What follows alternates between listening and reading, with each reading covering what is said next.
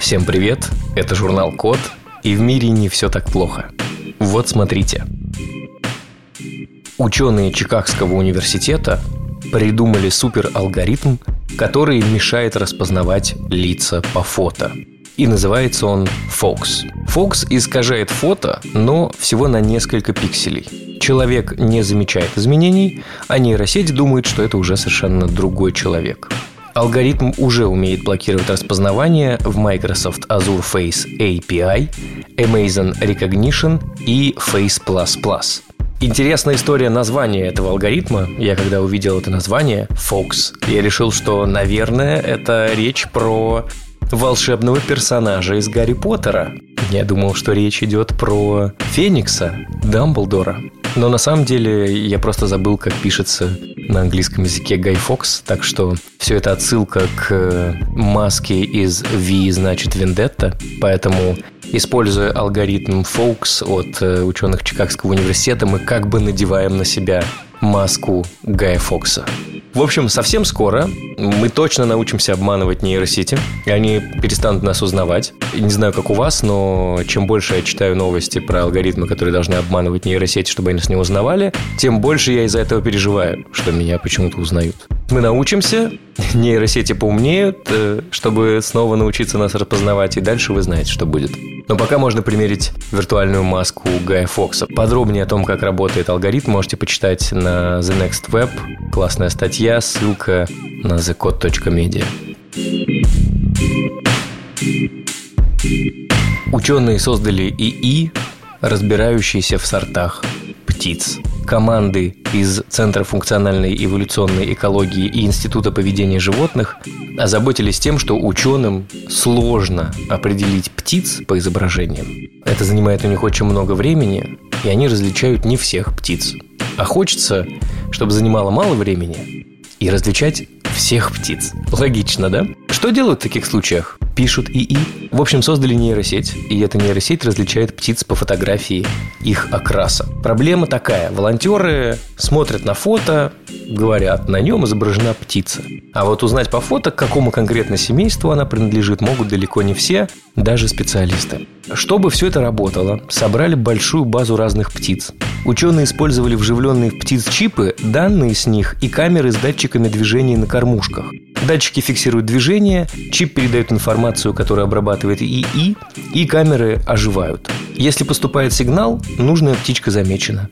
На выходе получается фото с нужной птицей, и его можно отдавать нейронке для обучения. Так у нас появится нейронка, которая знает абсолютно всех птиц. Будет интересно, если эту нейронку назовут Одюбон. И она соберет очередную книгу «Птицы Америки». Будем следить за развитием событий. Птицы не пройдут неопознанными. Неожиданно, но нейросеть провела свой первый фестиваль искусств. Что дальше? А, естественно, виртуальный фестиваль. 6 августа открылся первый в мире фестиваль искусств, программу для которого генерировал искусственный интеллект. Из-за карантина его пришлось, естественно, проводить виртуально. Модель ИИ, которая называется ImprovBot, изучила все описания фестивалей, проходивших с 2011 по 2019 год, и в сумме это дало 2 миллиона слов, и составила новую программу. В нее включены комедии, пьесы, мюзиклы и выступления кабаре. Посмотреть на сгенерированные искусственным интеллектом описания можно с 7 по 31 августа в Твиттере. Их будет 350. Почитать тред можно по ссылке twitter.com slash improvebot нижнее подчеркивание i или найти на нашем сайте thecode.media ссылку на статью на The Next Web. Интересный факт про 2 миллиона слов. У меня есть один знакомый, который пытался написать нейросеть, чтобы генерировать тексты Михаила Круга. И вот оказалось, что у Михаила Круга очень мало текстов, и нейросеть не смогла обучиться. А здесь 2 миллиона слов. Достаточно.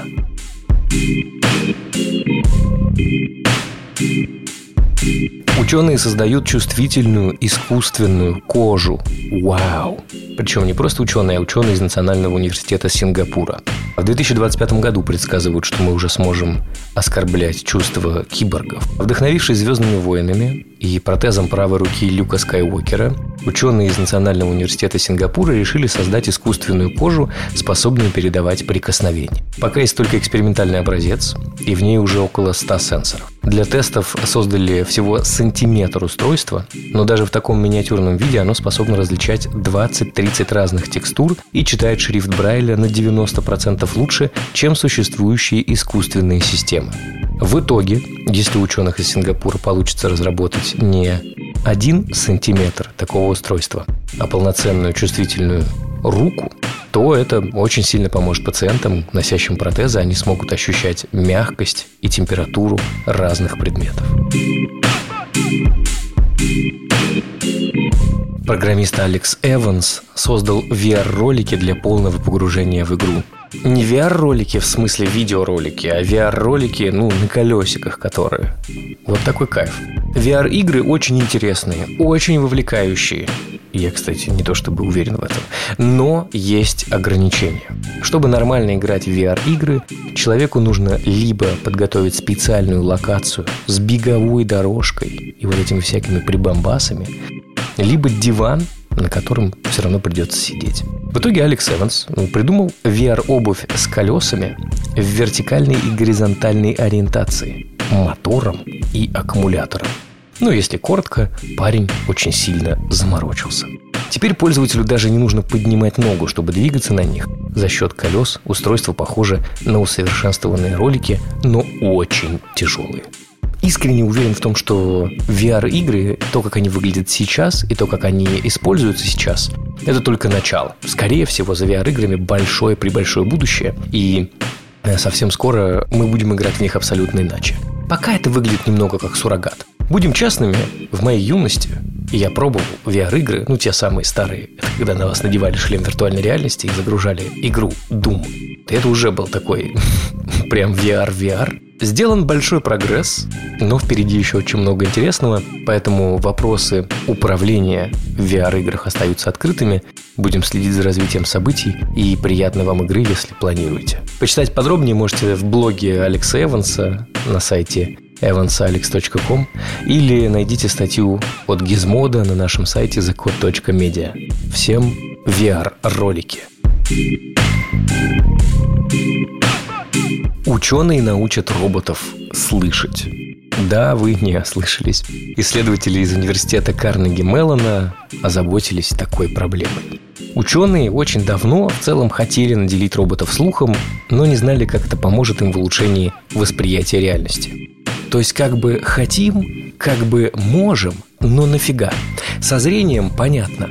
Зрение обязательно. Роботу нужно видеть, куда он двигается – Роботу нужно понимать, что он видит, и желательно еще и проводить атрибуцию предметов, которые он видит. Поэтому так активно развивается это направление.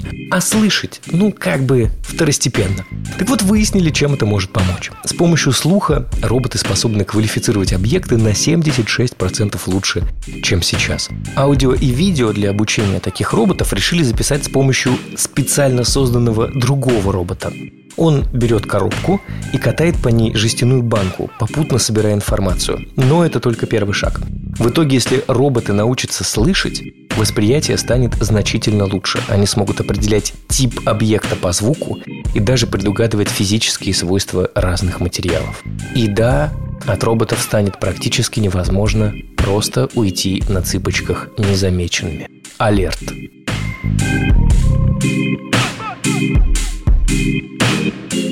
Китайские ученые снова всех опередили. В этот раз они научились получать квантовые сообщения со спутников. Что бы это ни значило. Ученые из команды научно-технологического университета Китая наконец-то научились отправлять и получать зашифрованные квантовые сообщения со спутника на Землю. Расстояние составило более 1200 километров, а это в 12 раз больше предыдущего поставленного рекорда. Это позволит наконец-то использовать некоторые возможности квантовой передачи данных на практике и значительно улучшит связь между спутниками и Землей. На нашем сайте thecode.media вы можете найти ссылку на статью на сайте futurism.com и там же можете найти ссылку на исследование на Spring Nature. Э, я искренне попытался разобраться, в чем разница квантовой связи и что с ней будет дальше. Понял, что там каким-то образом задействованы фотоны, и понял, что это изменит суть спутниковой связи в целом. Все будет гораздо быстрее, надежнее и, и дальше. Ну и, собственно, о чем нам это говорит? Нам это говорит о том, что если вдруг мы начнем заселять соседние планеты, то у нас все равно останется возможность строить отношения на расстоянии. В общем, спутниковая связь прежней не будет, китайские ученые очень крутые, и нас скоро ждет будущее с передачей квантовых данных. По-моему, звучит кайфово.